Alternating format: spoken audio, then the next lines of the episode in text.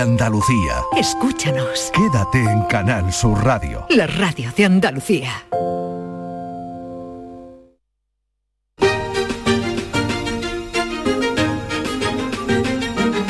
En Canal Sur Radio, Días de Andalucía, con Carmen Rodríguez Garzón.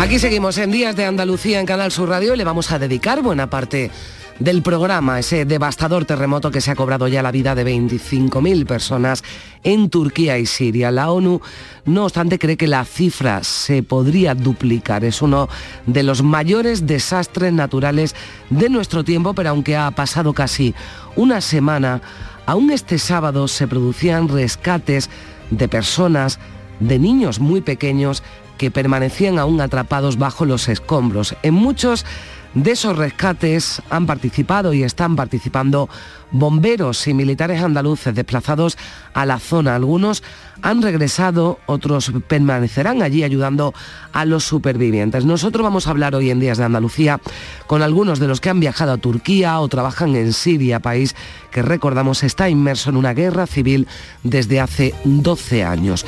Pero además hemos quedado con Marga Zango Pascual, que es del Colegio Oficial de Geólogos de Andalucía, para que nos cuente algo más de este terremoto, mejor dicho, de los terremotos. Inevitables, sí, pero ¿qué sabemos sobre cómo se han producido? ¿Fueron dos temblores diferentes? ¿Réplicas? ¿Doblete? Esta experta nos lo va a aclarar enseguida.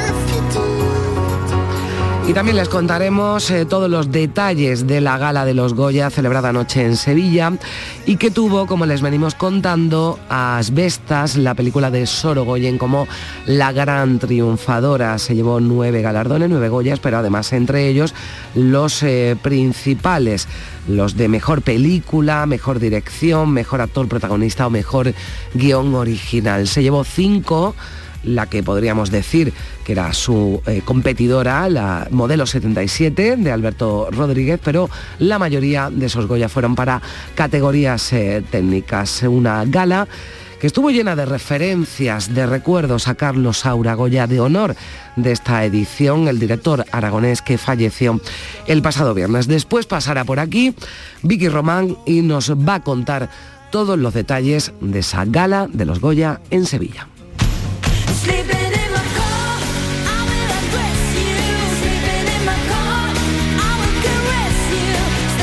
Y si está pensando en comprarse un coche, vamos a conocer cómo está el mercado y cuáles son nuestras preferencias, porque hay una encuesta que ha realizado una compañía de seguros que dice que más de la mitad de los españoles se plantea comprar un coche en este 2023 y entre los principales motivos figuran la consideración de que su vehículo es demasiado viejo o que quieren uno que sea más sostenible. Los datos dicen que el pasado enero aumentaron las ventas, pero esto tiene algunas lecturas más allá de la propia cifra.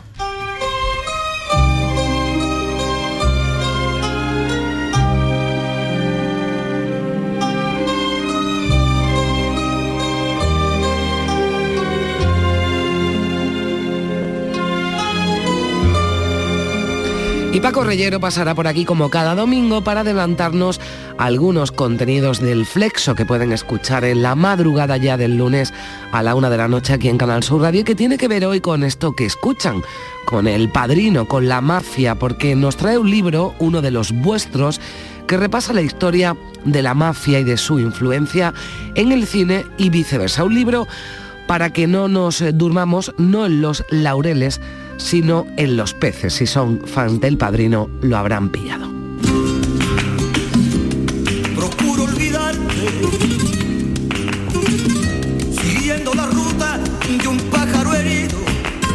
Y con Lourdes Galvez empezaremos ya a ponernos eh, románticos de cara al martes que viene, porque recordaremos a uno de los cantantes que mejor le han cantado al amor, Bambino.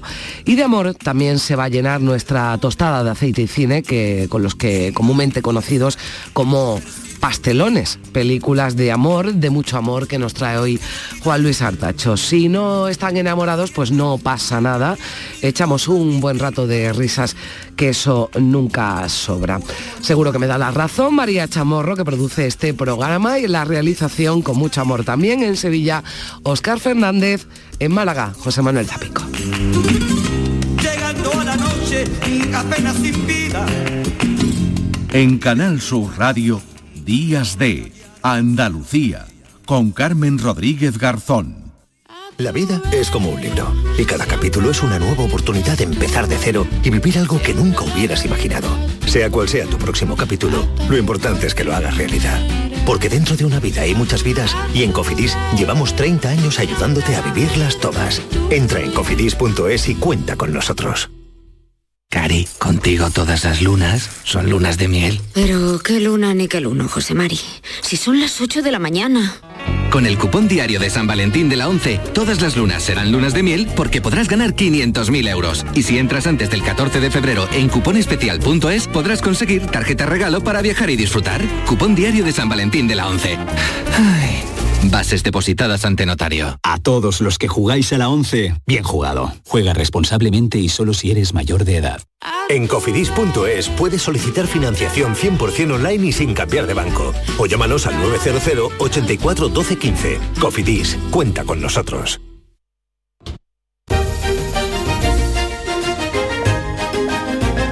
En Canal Sur Radio, Días de Andalucía, con Carmen Rodríguez Garzón.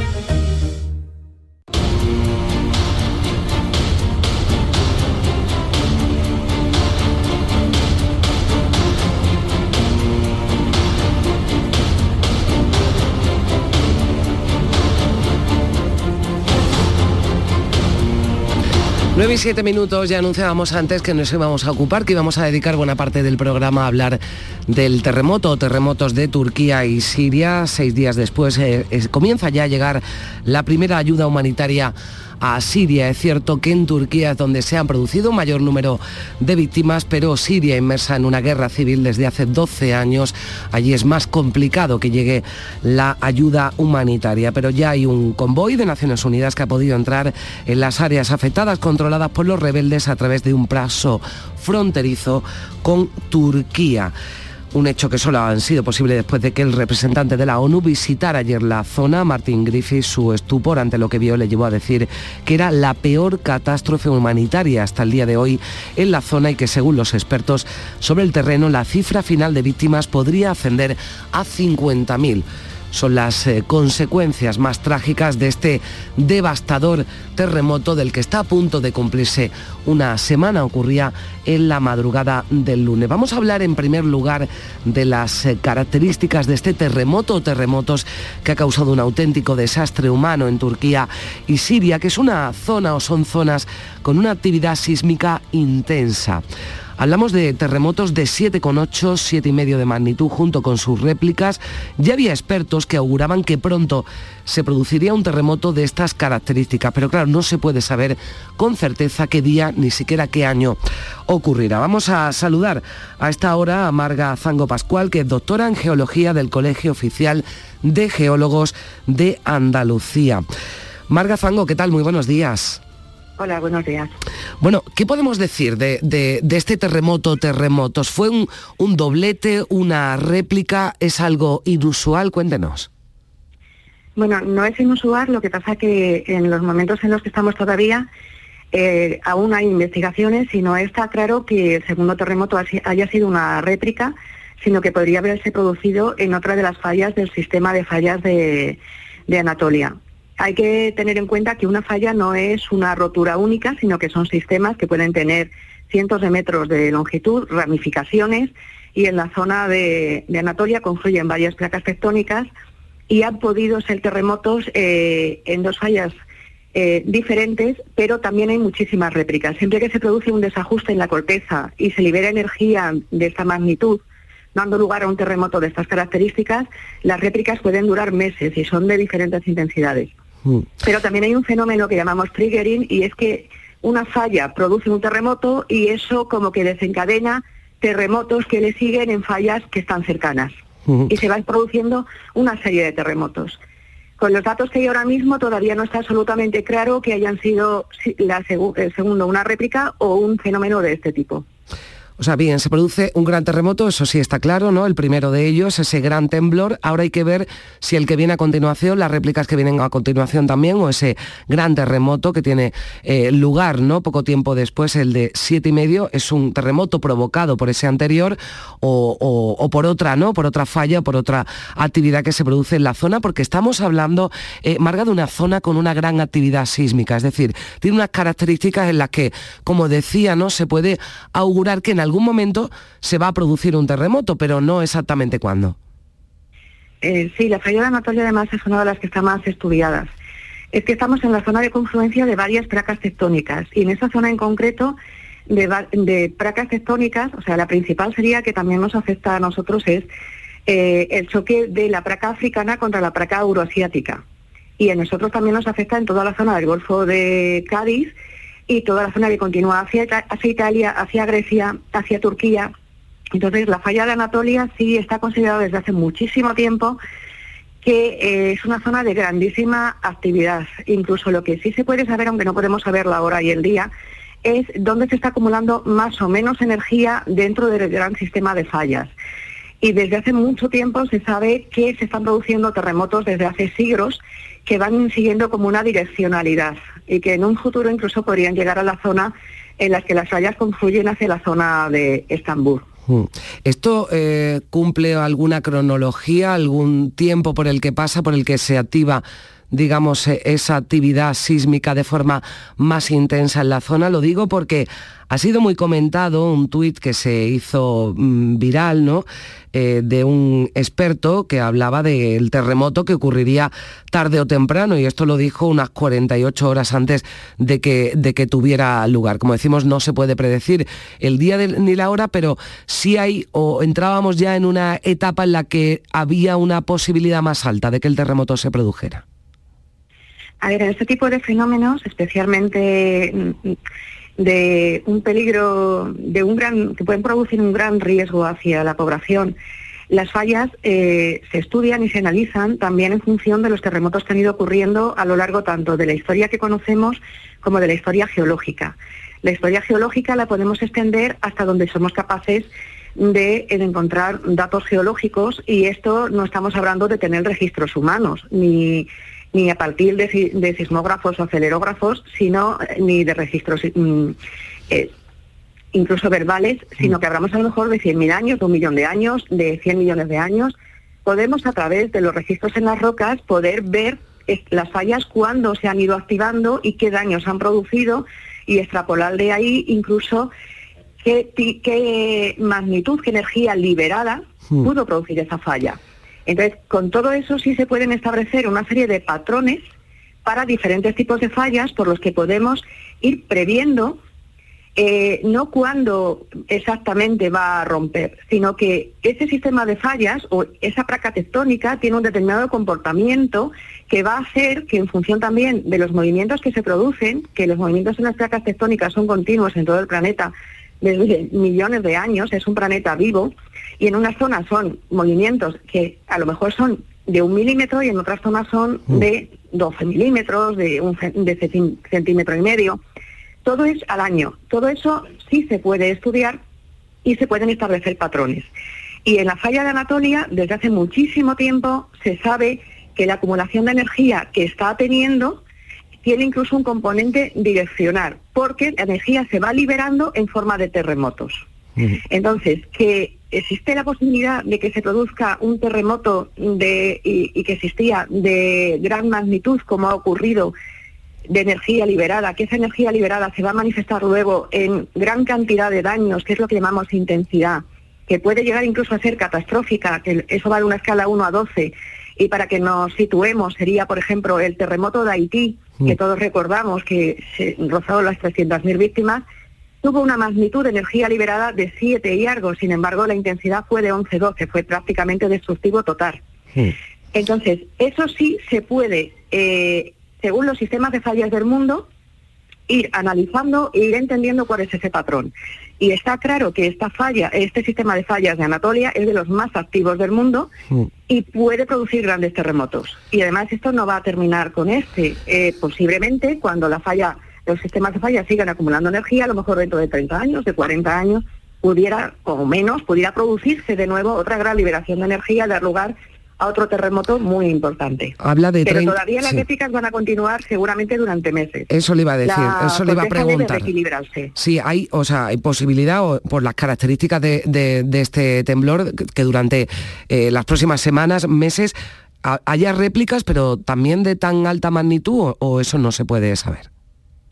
A ver, no se puede saber tan fácilmente, lo que pasa es que se ocurre el, eh, el proceso del que están hablando ya varios expertos de diferentes organismos, como comentaba, que conocemos como triggering, pero que es como que una falla desencadena otra, como que encadena unas fallas, van activando otras fallas.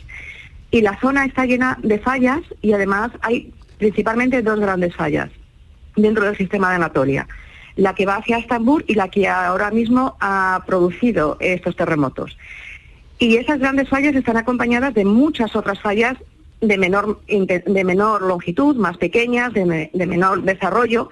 Entonces, eh, no es fácil predecir qué otras fallas pueden activarse, pero lo que está claro es que un desequilibrio de la corteza de esta magnitud no se para en una semana.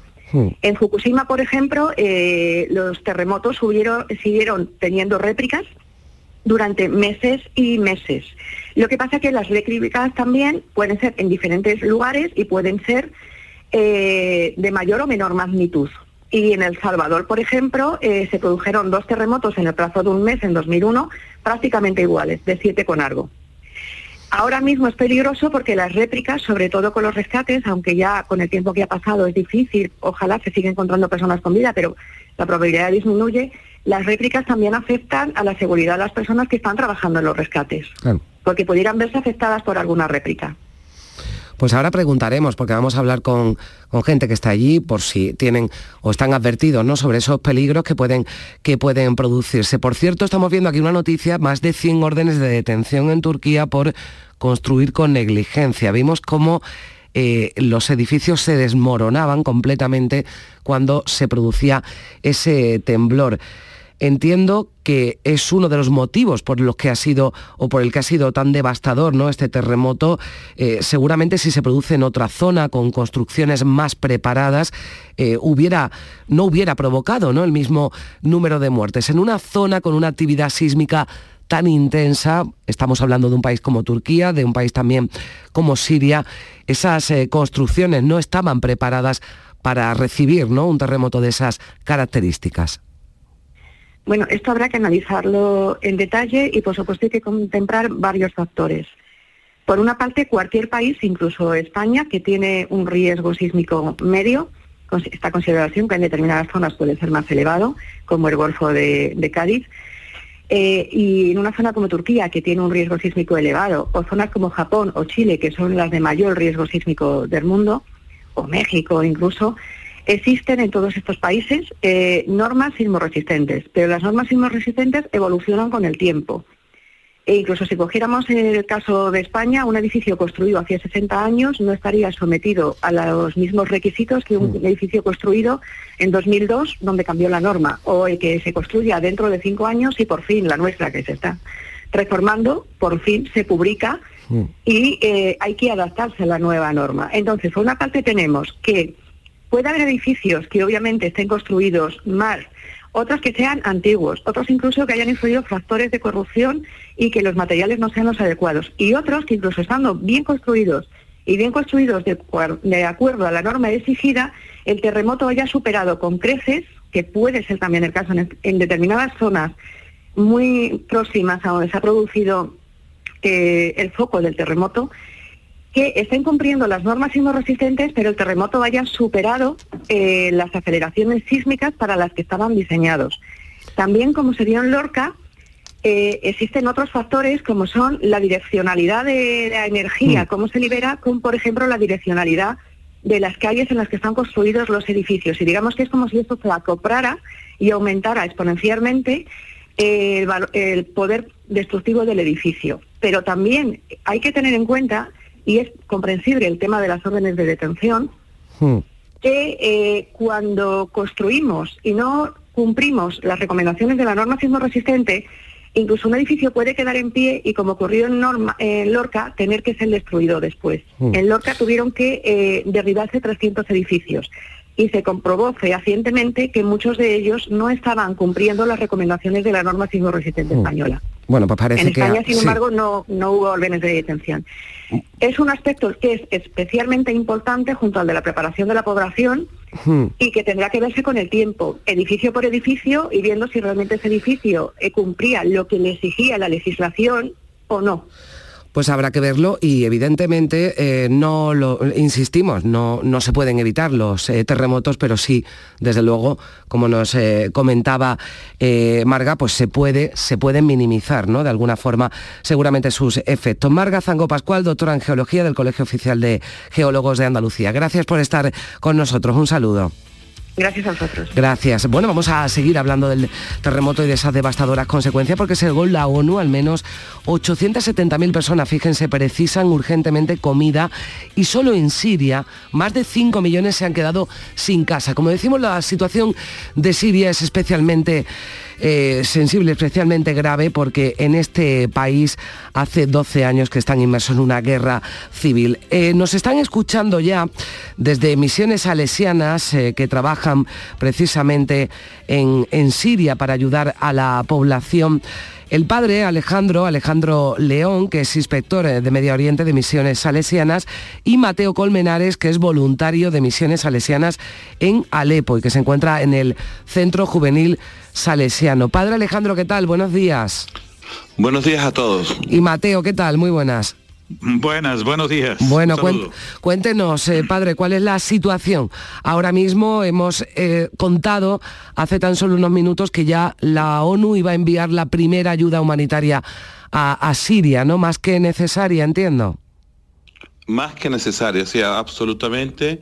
Y bueno, y esperamos que, que las ayudas internacionales puedan también eh, llegar aquí, como, como se decía, eh, aunque tam- también antes la, doctora eh, de la geología muy bien, las estructuras aquí ya tienen 12 años, ¿no? Que sin, sin mantenimiento, que han sufrido golpes de misiles, han sufrido balas, aquello. Entonces, claro, el terremoto encontró una infraestructura muy débil y eso a nivel, a nivel de edificios, pero también a nivel de la psicología de la gente, que son 12 años que han vivido una tragedia después de la otra, ¿no? También nos encontró muy débiles en ese sentido. Claro, al margen de todos los problemas, esos problemas para no acceder a la comida, me imagino, eh, para que nos entendamos, que la, que la población, que los sirios están muy, muy tocados, ¿no? Muy tocados mentalmente después de, de esa, de esa guerra. Pero ¿cuáles son, eh, Padre Alejandro o Mateo, me contáis las necesidades eh, que hay que cubrir de forma más urgente en estos momentos? Bueno, las necesidades principales son alimentación, que es la, la primera, eh, la parte de cobijo, de cobijas, de dónde dormir. Ahorita estamos enfrentando una ola de frío fuerte en las noches. Se van a presentar temperaturas de menos 4 grados. Eso significa mucho frío y dormir en el suelo con eso es de verdad que bastante inhumano. Entonces, asumir esa situación de cómo calentarse, algunos elementos para calentamiento y estos refugios que ya tienen cinco días asumiendo personas de manera de emergencia, ya están empezando a, a necesitar otro tipo de estructuras para poder mantenerse, ¿no? Este, baños, este, algunas situaciones para poder movilizar a las personas, alimentación. Y más que todo, la parte de cómo reparar, cómo empezar a reparar esas casas, cómo empezar a, a ayudar a las personas a reponerse. La situación económica es muy difícil y bueno, les va a ser casi que imposible poder asumir eso a, a una familia. ¿Está abriendo algo la mano el, el- el gobierno, digo, después del, del terremoto para que pueda facilitarse la- el acceso, la ayuda, la llegada de ayuda humanitaria? Algo, algo se ha hecho, eh, obviamente están en estas negociaciones que son muy complicadas porque hay todo, eh, todas las cosas políticas en el medio, eh, pero ahora el puntos fuertes, bueno, que la prima, la, la, ayuda inmediata más o menos la, han facilitado y están haciendo los estudios de cada edificio, porque como se decía antes, ¿no? Hay edificios que pueden quedar en pie, pero que no son seguros y que habrá que, eh, que habrá que destruirlos. Entonces ahorita eh, lo que el gobierno lo que se está dedicando es hacer estos estudios para eh, definir cuáles edificios se puede entrar y cuáles no. Hmm. Eh, ¿Qué labor están haciendo desde Misiones Salesiana? Cuéntenos. Bueno, eh, como nosotros ya el primer día acogimos a 300 personas, ya el segundo ya eran 420 y de ahí en adelante casi que son 20 personas al día que se van acercando, ya estamos hemos superado las 500 personas. Eh, como digo, hay que buscar, eh, eh, decía Mateo, ¿no? Hay que buscar comida, hay que buscar, hay que buscar la sistemación donde dormir. Y lo más importante es que tenemos que ayudar a la gente a, a, entender qué tan segura es sus casas y qué posibilidades hay de mm. hacer las reparaciones básicas para que algunos puedan regresar y que los espacios aquí sean disponibles para las personas que aún están en peores situaciones. Hmm. Eh, eh, ¿Podemos hacer algo desde aquí, al margen de no olvidarnos de, Siria? Cuéntanos. Sí. sí. muchísimas gracias por esto. Yo ya agradezco a todas las personas que, que, son solidarias con nosotros, obviamente a través de Misiones Salesianas en la página web.org o en cualquier modo, la, podemos garantizar que las ayudas que llegan ahí en su totalidad, sin ninguna burocracia, sin ninguna, van a llegar totalmente a favor de las personas más necesitadas aquí en Alepo. Y yo pienso un poco que la otra manera de ayudar, porque mucha gente dice, bueno, y como no tengo para ayudar, es la oración, es acercarse desde la oración, desde las buenas intenciones, esa energía a los que estamos aquí en el frente de batalla nos mantiene. Nosotros también sufrimos el terremoto y estamos haciendo hmm. valiente ¿no? En, ese ánimo espiritual y el ánimo de todos los que son ustedes, el hecho de llamarnos, de comunicarnos, de comunicar a los demás, nos da fuerza a nosotros que estamos aquí en plena lucha con las personas, sonriendo, dándoles alegría, eh, pudiendo cambiar de alguna manera esta realidad y quizás no reconstruyendo las casas, pero sí sus corazones, su vida, su ánimo. Entonces les agradecemos eso, la oración, la presencia, el pensar en nosotros de manera positiva ya es mandarnos pues energías positivas. Bueno, pues eh, desde luego en eso eh, seguimos, en eso estamos y, queremos agradecerles también ese trabajo y esa valentía, ¿no? En una zona ya de por sí muy complicada, con una guerra que dura ya 12 años y ahora bueno, pues eh, devastada ¿no? y también afectada de forma importante por ese terremoto. Padre Alejandro, Mateo Colmenares, muchísimas gracias por su trabajo y también por atendernos. Gracias. Gracias, gracias. Adiós.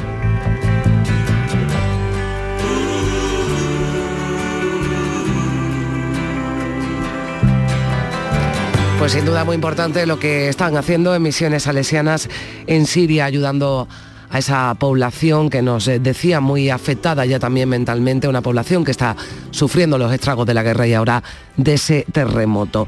Y vamos a saludar también a esta hora Eugenio Mantero, que es miembro de la ONG Bomberos para el Mundo. Eugenio, ¿qué tal? Buenos, días. ¿Qué tal, Eugenio? Cuéntanos, ¿dónde te encuentras?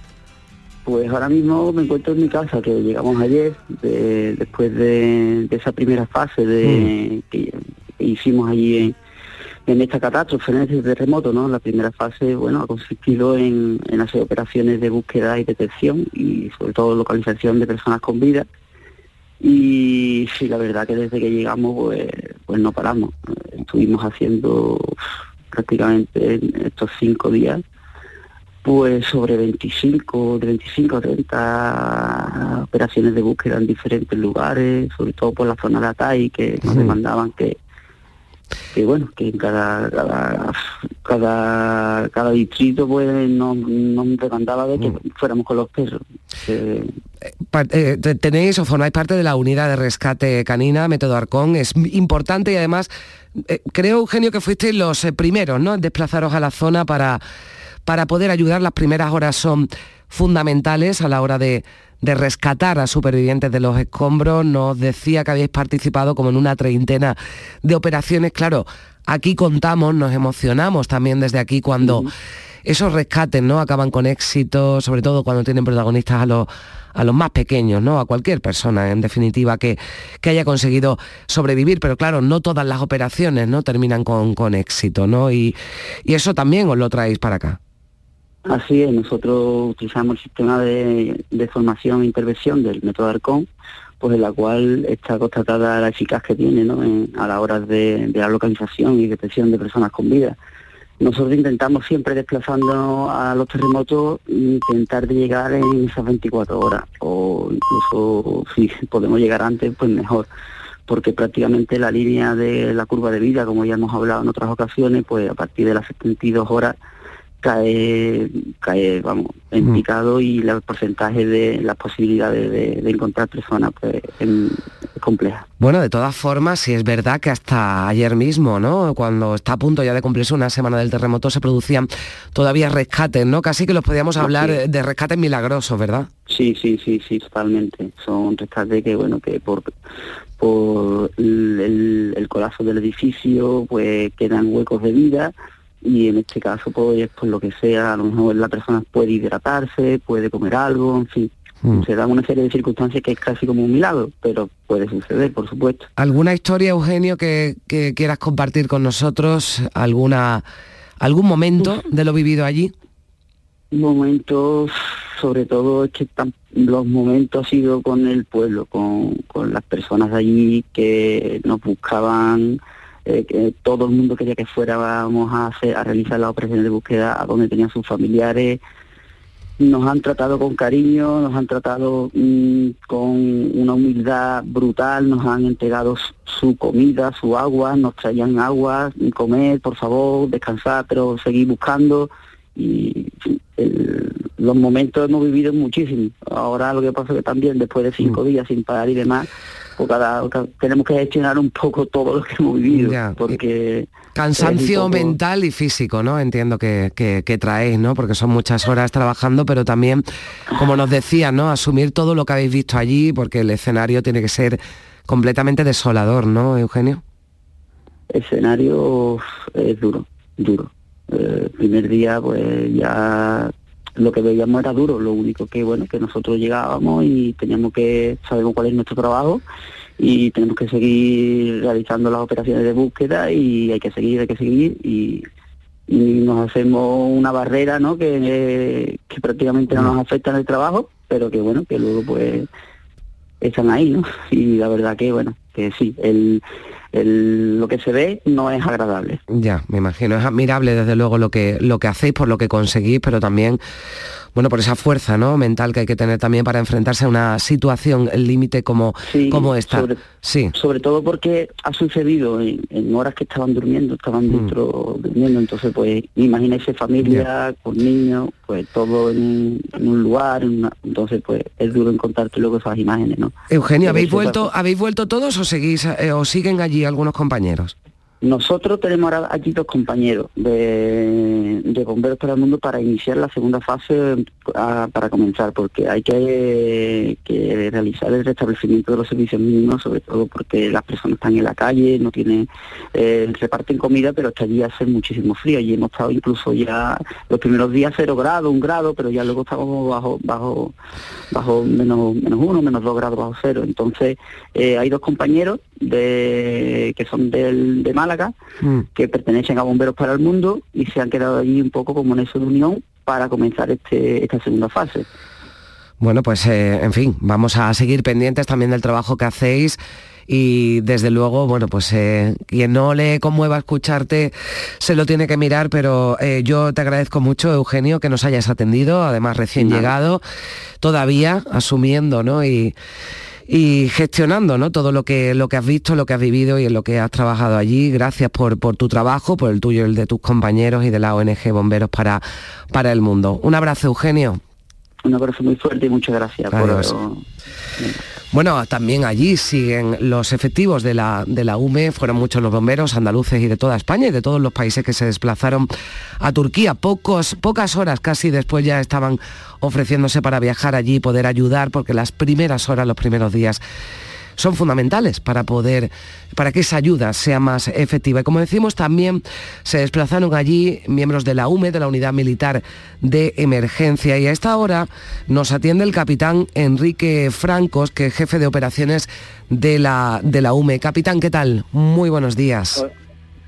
Hola, buenos días. Bueno, allí también entiendo que siguen efectivos de la Unidad Militar de Emergencia, que están trabajando, como nos contaba Eugenio, ¿no? en otras labores al margen del rescate, ¿no? que ha sido lo prioritario en estos primeros días. Bueno, eh, continuamos estando aquí 55 militares. 48 eh, de ellos están aquí en Isla Ille y continuamos con las labores de rescate. Siempre la primera prioridad sigue siendo búsqueda de, vivos en las zonas de trabajo que nos asignan.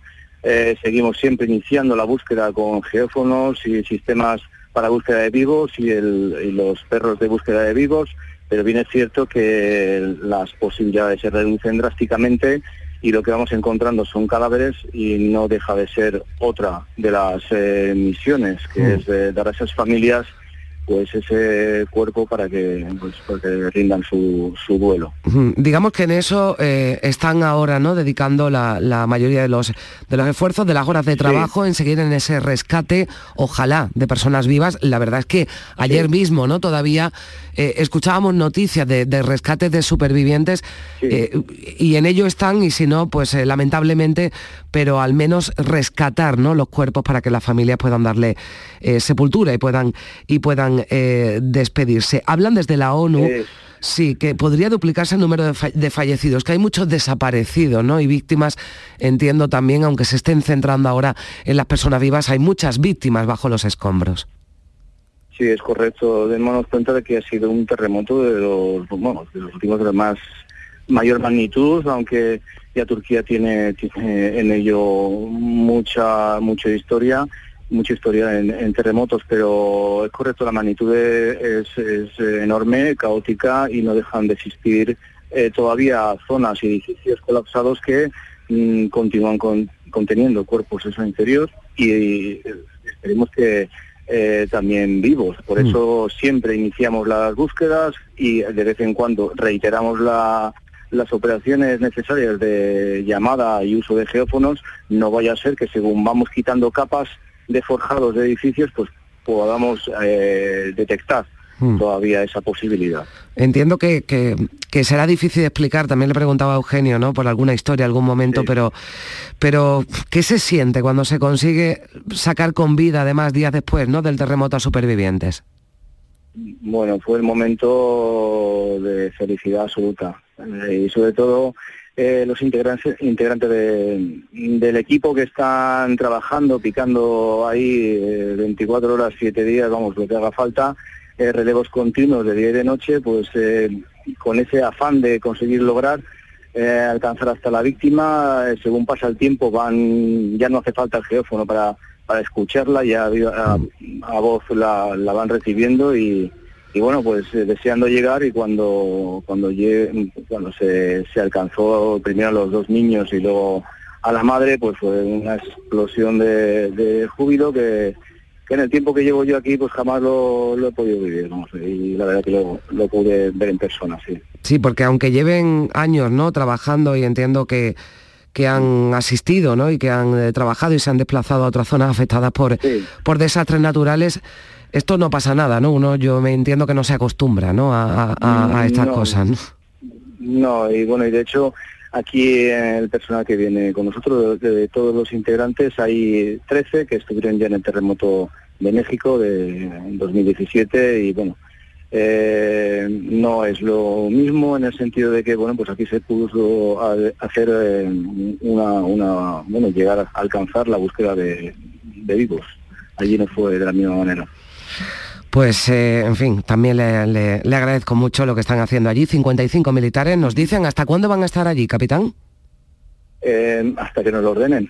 De momento no tenemos fecha de vuelta. Bueno, están, están facilitándole, digo, de las autoridades y demás el, trabajo y la ayuda. Eh, sí, tenemos coordinación tanto con las autoridades locales eh, y por supuesto de, España, porque tiene toda, toda el apoyo y coordinación y, y coordinación en información y, y el apoyo necesario logísticamente también desde aquí desde Infield League, la agrupación eh, y- que tenemos aquí en, en Turquía, y bueno, luego en coordinación también con Mecanismo de Naciones de, la Unión Europea y Saraj de Naciones Unidas. Pues eh, muy agradecida porque nos haya atendido y también por su, por su trabajo y bueno, me gustaría que en nombre de, de- Canal Sur y de los eh, andaluces también enviara nuestro abrazo más afectuoso a todos los eh, compañeros, a esos 55 militares que están desplazados en Turquía ayudando en esas labores de, rescate. Ojalá podamos contar historias eh, como la, de, la del otro día con esa familia, con esa madre y esos dos niños, historias con final feliz, aunque ya se cumpla ya a punto de cumplirse una semana de ese terremoto. Capitán Enrique Franco, jefe de operaciones de la UME, muchísimas gracias por estar con nosotros. Un saludo. Gracias a ustedes. Adiós.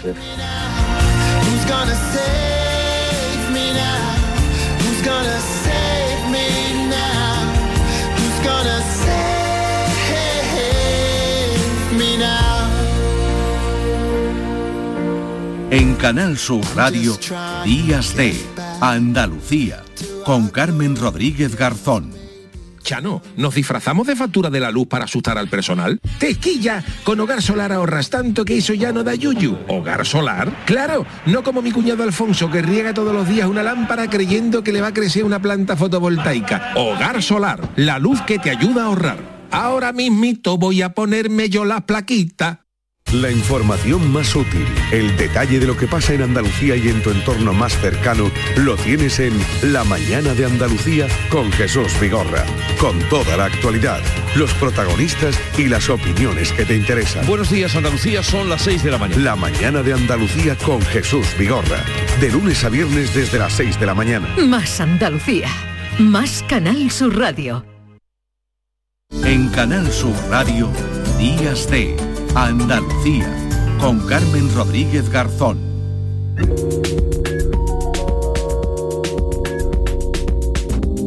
9 y 42 minutos de la mañana, seguimos aquí en Días de Andalucía en Canal Sur Radio. Lo venimos haciendo en semanas anteriores y nos tememos que no va a ser la última.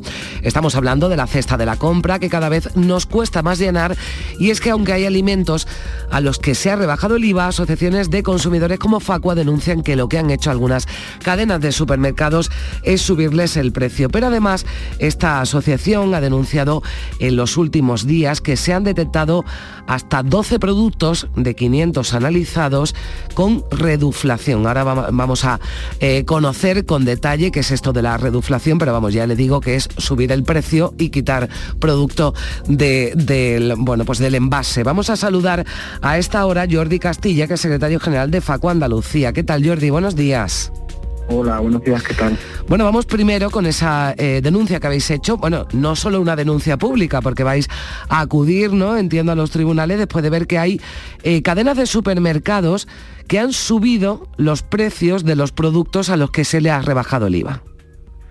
Sí, bueno, lo que vamos haciendo son denuncias puntuales que la estamos, la estamos presentando ante la, ante la CNMC y vamos haciendo un seguimiento eh, puntual eh, en un estudio de, de un número concreto de alimentos y vamos publicando aquellos elementos que, que vemos que hay incumplimiento. No siempre publicamos los mismos alimentos porque no hemos dado cuenta de que muchas veces publicamos algunos alimentos, los reducen, pero otros que no hemos publicado siguen manteniendo los precios y los denunciamos. Dais la pista, ¿no? Digamos, dais la pista y dicen, bueno, pues este Sí. nos han cogido aquí, ¿no? Vamos, vamos a por otro, Algunos, ¿no? algunos, algunos nos ha pasado, sí. Ya. algunos nos ha pasado así. Bueno, ¿cuáles son los alimentos en los que habéis notado, alimentos, recordamos, eh, eh, frutas y verduras, lácteos, eh, legumbres, en estos productos se ha reducido el IVA y ahí habéis detectado, no sé en qué medida, que ha habido una- un aumento ¿no? de precio por parte de algunas cadenas de supermercados. Sí, por parte de, algunas cadenas, unas más u otras. Hemos cogido de referencia el precio de diciembre cuando ya no sé, ya digamos un precio previo a IVA, ¿vale?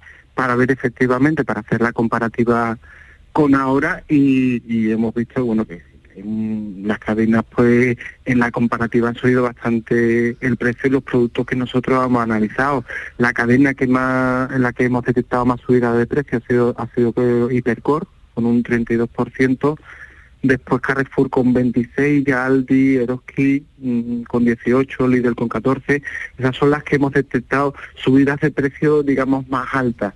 Eh, en lo que sería el fragmento de, de qué alimentos son los que los que más han subido, donde hemos detectado más subidas de alimentos han sido claramente en, frutas y verduras, ¿no? Ahí mm. es donde donde se ha, se ha visto mucho más. Mira, de lo, del último análisis de los 178 que hemos estado comprobando, 67 nada más eran frutas y verduras. Mm, digamos así de los de los que por fragmentos más, más destacaba está después 35 que eran de leche y lácteos y 30 de aceites de oliva y girasol. Ya luego, eh, digamos un poco más atrás, vienen otros otros segmentos como pueden ser legumbres, arroces, pasta. Pero vamos, que básicamente lo que más ha subido son frutas y, y, verduras. Bueno, entiendo que además lleváis este asunto a la CNMC, a la Comisión Nacional del Mercado y la Competencia, porque es la que tiene que intervenir o es la que tiene que actuar precisamente para vigilar que esto no ocurra. Claro, a ver, eh, aquí es que el elemento es que tal y como está regulada la norma, lo que establece es que no pueden subir los márgenes de beneficio, ¿vale? Entonces, eh, eso no es lo mismo que subir los precios. ¿Qué ocurre? Si ponemos esa norma tenemos que controlar efectivamente que esos márgenes no están subiendo y que el precio se, se deduce directamente de coste. Claro, si eso no lo controlamos, no sabemos, hay un observatorio del Ministerio de Agricultura y Alimentación que tendría que estar viendo esto. Si no tenemos datos ninguno, no podemos saber si efectivamente estos elementos son correctos o no son correctos. Entonces, ahí es donde estamos también eh, pidiendo una información al gobierno pues, pues, para que aclare, porque si la norma esta lo establece de esa forma al consumidor lo deja desamparado. Nosotros lo que estamos pidiendo y llevamos pidiendo ya desde hace tiempo y lo, y lo posibilita precisamente el artículo 13 de la Ley de Comercio, eh, la del 96 que está vigente, es que se tope el precio, no que se tope no que se tope los costes, perdón, mm. los márgenes, porque los márgenes luego al final en las cuentas internas de las empresas es complicado entrar, pero sí que se tope el precio final eh, ante una situación una de necesidad como tenemos ahora mismo. Claro, si se baja el IVA pero se sube el precio, pues eh, nos quedamos igual. Claro, si esto se hace precisamente para abaratar la cesta de la compra de los consumidores, si estas son las prácticas en las que ustedes están denunciando, pues esto no nos va a afectar en nada y también el gobierno entiendo que también sale perjudicado porque deja de ingresar ¿no? ese IVA y sin embargo después esos productos eh, suben. antes de despedirnos, Jordi, también hacía referencia a otra denuncia que hacíais, habíais analizado unos 500 productos y habéis detectado 12 con reduflación. Es decir, las marcas que han reducido el tamaño del envase o el peso del producto, pero que además han subido el precio. Sí, efectivamente. Bueno, en el momento, aunque hubieran mantenido el precio, o lo hubieran bajado un poquito, si reducen efectivamente el total de, de, lo que nos están ofreciendo, es una subida de precio Encubierta, ¿no? bueno, no, tan encubierta, no tan encubierta. si uno coge un paquete de algo, bueno, es que lo digo porque esto no es nuevo, ¿no? Y antes se cogía un paquete de, patatas, ¿no? Y donde llegaban antes, bueno, pues ahora cada vez, cada vez hay más bolsa y menos, y menos patata. No es nuevo, pero ahora sí habéis detectado que eh, se está produciendo, ¿no? Eh, más por parte De, la, de las marcas. Entiendo que para bueno, pues para encubrir, ¿no? De alguna forma que esa subida de, precios que se está produciendo en todo. Sí, efectivamente. En la línea de, los análisis y controles de mercado que venimos haciendo desde, desde las organizaciones, eh, hemos detectado distintos, vamos, distintos productos en los cuales básicamente eh, lo que hacen es eso, es reducir reducir el, el formato. No tenemos, por ejemplo, las patatas rufles sabor jamón, que antes tenían un formato de 295 gramos y ahora pasaron a un formato de 275 gramos y además está subiendo el precio. Es decir, al final estamos con una, en este concreto es una subida de un 40,6 si lo hacemos a referencia de kilo, incluso la barra de pan, que hemos encontrado una barra de pan de aceite de oliva que se vende en Aldi, que con esta técnica tenemos una subida por kilo del 54,3%, o sea, son subidas eh, realmente muy importantes, ¿no? Claro, claro, esto ¿qué vamos a hacer? Vamos a estar mirando cuánto pesaba la bolsa, o sea, está bien, ¿no? Lo que hacéis vosotros, porque es que sí, o el tamaño de la barra que se ha reducido algo, yo no sé, yo me fijo mucho porque hay sitios que si lo ponen en cuánto vale, por ejemplo, el kilo de algo. Yo creo que ahí sí somos más conscientes de lo que estamos comprando el, lo que nos está costando, ¿no? Cuando cogemos un paquete de algo, eh, bueno, hay paquetes, ¿no? De esos embutidos que valen a un euro, ¿no? Pero hay que fijarse en cuánto embutido viene y cuánto nos saldría el, kilo, ¿no? Si lo compráramos también por, por kilo. Bueno, pues ahí está, hay que estar vigilantes, lo está eh, Facua. Eh, yo agradezco a Jordi Castilla, secretario general de, de Facua Andalucía, que haya compartido unos minutos de radio con nosotros. Jordi, gracias. Muy bien, muchas gracias Adiós. Buenos días, Carmen. la lista de la compra y una canción como un cupón de los ciegos. En Canal Sur Radio, Días de Andalucía, con Carmen Rodríguez Garzón. Los guerrilleros, tapicería y colchonería en Utrera, a precios de fábrica. Colchón de matrimonio de 27 centímetros de grosor, lechos independientes, refuerzo en zona lumbar, cara de verano e invierno, valorado en 689 euros, ahora 299 euros. Sí, sí, has escuchado bien, 299 euros. Y por un euro más televisor LED de 32 pulgadas de regalo. Estamos en Utrera, carretera Carmona número 15 en Utrera, Sevilla. Entregas en 48 horas. Todo el resumen de la actualidad del fin de semana lo tienes en Noticias Fin de Semana Sevilla. Lo que necesitas conocer del entorno más cercano con la información local más útil. Noticias Fin de Semana Sevilla. Sábados y domingos desde las dos y media de la tarde. Canal Sur Radio. La radio de Andalucía. Días de Andalucía. Con Carmen Rodríguez Garzón. Canal Sur Radio. Bajo el cielo de Andalucía. Nueve minutos para las 10 de la mañana, minutos eh, que vamos a compartir, eh, como siempre a esta hora, con nuestro querido Manuel Navarro. Hola Manuel, ¿qué tal? Buenos días, Carmen. Buenos, días. ¿Por dónde te cojo? ¿Por dónde te cogemos? Que nunca te cogemos en casa, ¿eh, Manuel? Últimamente no. Sí, sí, sí, sí, hoy sí, hoy sí. Hoy estoy aquí tranquilito viendo, viendo la más y hablando contigo. Estupendo. Bueno, y vamos a recordar, ¿no, eh, Manuel, que hablábamos el otro día y me decía, quiero hablar de, de Cecilio Barroso, ¿no? Que hace unos eh, días pues eh, fallecía, ¿no? Conocíamos la triste noticia de su fallecimiento hace una semana en Rincón de la Victoria, con 68 años, este arqueólogo y doctor en paleontología y descubridor, ¿no? Entre otros, de la cueva del Boquete de Zafarraya. Cuéntanos. Sí, del cueva Boquete de Zafarraya, que es una cueva que está en el límite justo entre las provincias de Málaga eh, y Granada, de hecho está en términos municipales de, de Alcaucín eh, y Cecilio efectivamente fue uno de, bueno, fue el responsable de, su excavación, del descubrimiento de restos humanos neandertales que hoy en día están expuestos en el, en el Museo de Málaga. Eh, una excavación científica muy rigurosa, de la que se publicó una extraordinaria monografía con reconocimientos internacionales. Eh, y, esto fue sin duda alguna, bueno, llevado a cabo por la, por la perseverancia, por el buen hacer, por la buena ciencia, porque yo creo que Cecilio, eh, ante todo, era un gran científico, ¿no? una persona completamente volcada eh, con la ciencia y con los métodos científicos y poco amigo de otras veleidades, ¿no? Es decir, una persona muy, muy rigurosa, probablemente por su por la vehemencia de, su carácter, ¿no? Que también lo tenía, ¿no? Pero claro, el, paquete lo llevamos completo a las personas, ¿no? Eh, claro, lo que nos hace bueno, a lo mejor es algo a lo que no no, destacamos tanto, ¿no? En positivo, pero, pero eso es lo que... Hace, hace unos, años decía, hoy un día Jorge Valdano, al, entrenador de fútbol, de futbolista, habla de un, futbolista del Villarreal, que está ahora en el Villarreal, que se llama eh, Morales, y decir, si Morales fuera estuviera en tendencia y fuera muy guapo y fuera eh, muy moderno, seguramente estaría en un gran equipo y sería internacional, ¿no? Sí. Y, se y a Cecilio le pasaba un poco eso, ¿no?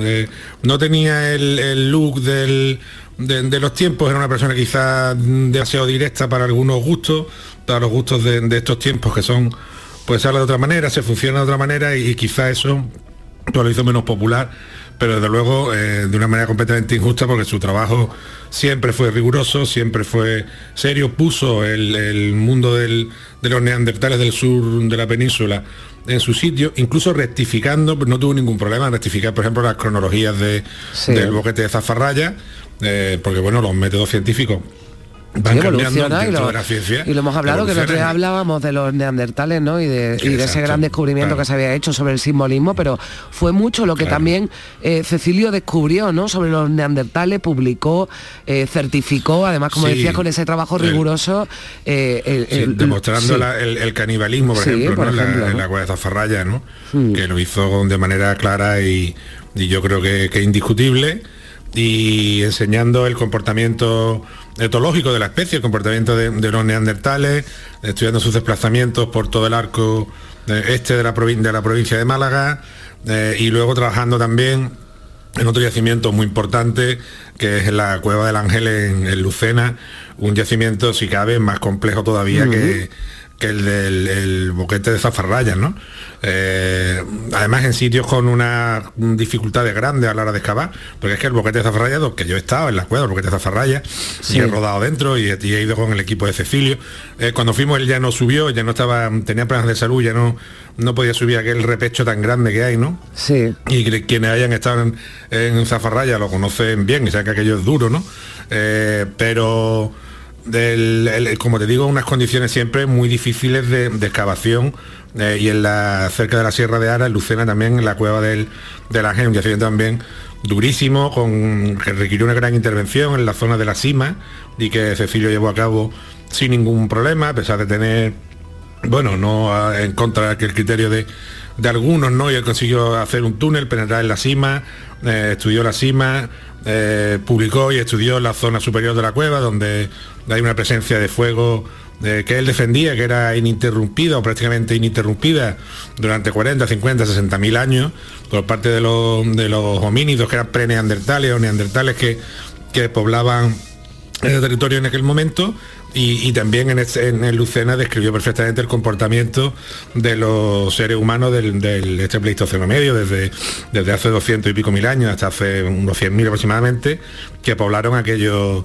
aquellos territorios, siempre, insisto, con un gran rigor científico, rodeado de equipos internacionales y, haciendo ciencia, pues como lo que te dicen las pruebas y haciendo ciencia, pues como hay que hacer la ciencia, ¿no? Pues sí, en esa cueva del ángel, yo el otro día leía cuando, eh, bueno, hace unos días, ¿no? Que eh, estaba leyendo sobre Cecilio Barroso para, para poder tener esta, esta charla contigo y, él había comparado, ¿no? La, trascendencia de la cueva del ángel en la subbética cordobesa con la con la tapuerca, ¿no? Incluso y, buscaba que, que, se le nombrara patrimonio mundial, ¿no? A esta, esta cueva, sí. Claro, porque, bueno, y además recientemente se ha publicado un diente humano, ¿no? De, que se excavó en, esta cueva. Y entonces, él, defendía que estábamos en la misma cronología, en el mismo tiempo que los homínidos de la cima de los huesos, ¿no? Y probablemente sea así, porque las pruebas y, la, todas las dotaciones que se practicaron y el comportamiento también de estos homínidos, eso es lo que nos lleva a, pensar, ¿no? Y él además también trató de darle soporte institucional, crear una estructura poderosa como, como la que hay en, Burgos, ¿no? Y que también le viene a la ciencia, también le viene a la investigación, porque al final la ciencia requiere también de, de recursos, de reconocimiento público y de todos estos elementos que están alrededor pululando, pero que al final confluyen y hacen que haya más recursos que las cosas vayan mejor. Y mm. él luchó toda su vida por eso, ¿eh? y tuvo muchos problemas, se topó con la burocracia en algunos momentos, y... pero él siempre luchó por, la... por el conocimiento científico porque se conoció las cosas como hay que conocerlas. Mm. Eh, eh, Manolo, antes de, despedirnos, aunque algún día si no le dedicamos más tiempo, pero, pero también más hablábamos el otro día y me decías, conozco la, zona, ¿no? La zona de Turquía devastada por el, por el terremoto, porque has estado allí, porque has trabajado allí, ¿qué es lo que, qué es lo que, bueno, qué es lo que hay allí? Cuéntanos. Bueno, allí hay muchísimas cosas, la zona la conocemos bastante bien, hemos ido en varias ocasiones, hemos rodado por allí en todas las zonas que están entre los montes Tauro y la, y la Mesopotamia, en ciudades como Gaziantep, que conocíamos bien, en Urfa, en Mardin, en Diyarbakir, en todas estas zonas que desgraciadamente esta semana han salido eh, diariamente en, los telediarios, pues hemos tenido la suerte de trabajar porque hay un patrimonio arqueológico eh, increíble. Y te diré como que no, no lo he oído esta semana contar, que quizá alguien lo haya contado o lo haya escrito. La primera vez que fuimos nosotros por allí fue siguiendo los pasos de Adriano, un documental que hicimos también para Canal Sur y Televisión Española hace 4 o 5 años. Y, hay que contar que en Antioquía, ¿no? que es la actual Antaquia, que ha quedado totalmente arrasada, en el año 115, en diciembre del 115, un gran terremoto sorprendió a Adriano y a Trajano que casi mueren allí. ¿eh? Fíjate. Fíjate, sí, un pues, terremoto que arrasó la ciudad. Si lo han contado, yo no lo he escuchado tampoco ni lo he, ni lo he leído, Manolo. O sea que, pues, claro, además es pues, una zona. Se salvaron los dos de milagros, sí. Nos contaba antes nuestra la experta, ¿no? Geóloga que habíamos citado, que es una zona con una actividad sísmica y que ahí, bueno, pues eh, eh está datado que hubo terremotos, ¿no? Hace muchísimos años, pues nos decía en el año 119 con, con Trajano y Adriano. Bueno, pues lo dejamos aquí, que llegamos a las 10. Si te parece, Manuel, otro día hablamos de, bueno, de, Turquía, ¿no? Y de esa zona con más tiempo, pero quería por lo menos recordarlo. Un abrazo fuerte, que tengas buen domingo. Un abrazo a todos. Adiós. Buen domingo. En Canal Sur Radio, Días de Andalucía con Carmen Rodríguez Garzón.